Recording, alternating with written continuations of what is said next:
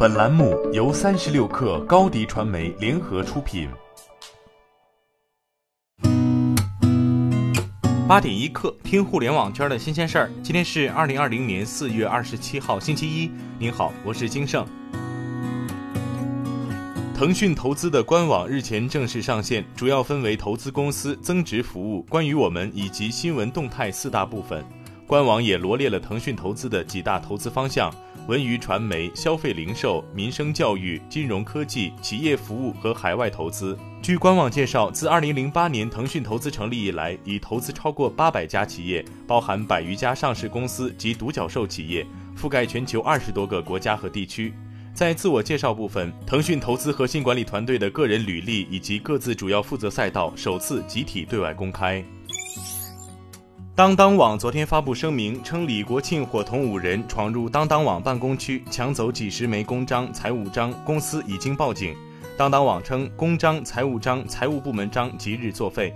昨天有自称是当当网内部人士爆料称，当当网原创始人李国庆以股东的名义把公章全带走，并发布告当当网全体员工书。在随后举行的当当网媒体沟通会上，副总裁阚敏在电话会议上称，公司目前掌握在俞渝手中。李国庆称接管当当是自私越权，是违法的。李国庆的临时股东会是单方面的，告全体员工书的内容也不属实。昨天下午，针对微博文案言论不当引发巨大争议，小米集团副总裁长城在个人微博发文致歉。同时，小米官微也发文致歉。近日，我司员工长城在微博发布不当言论，引发网友和用户不适。对于此事造成的社会不良影响，小米公司向大家诚恳致歉。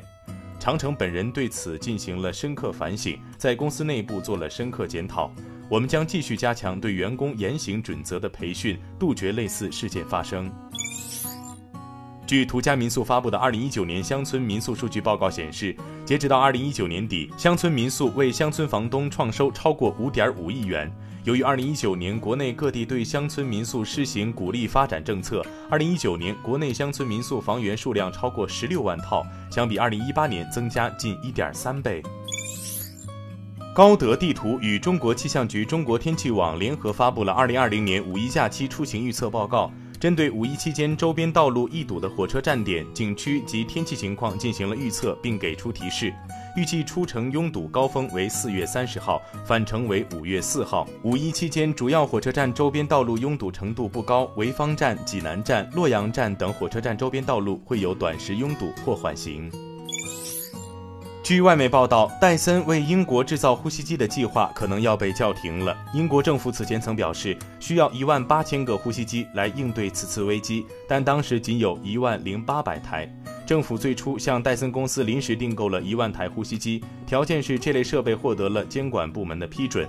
戴森日前发表声明称，英国政府不再需要公司继续生产呼吸机来帮助治疗新冠肺炎患者了。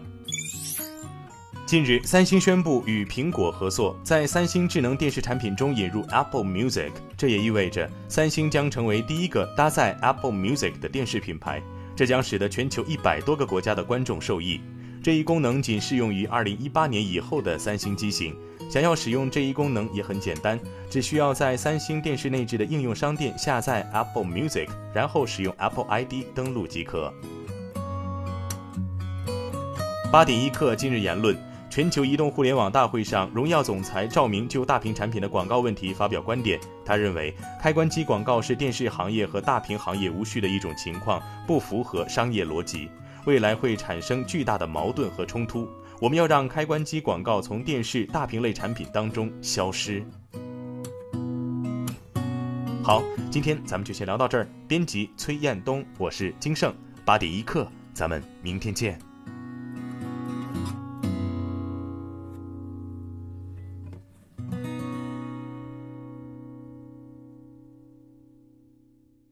欢迎加入三十六氪官方社群，添加微信 baby 三十六氪 b a b y 三六 k r，获取独家商业资讯，听大咖讲风口，聊创业，和上万客友一起交流学习。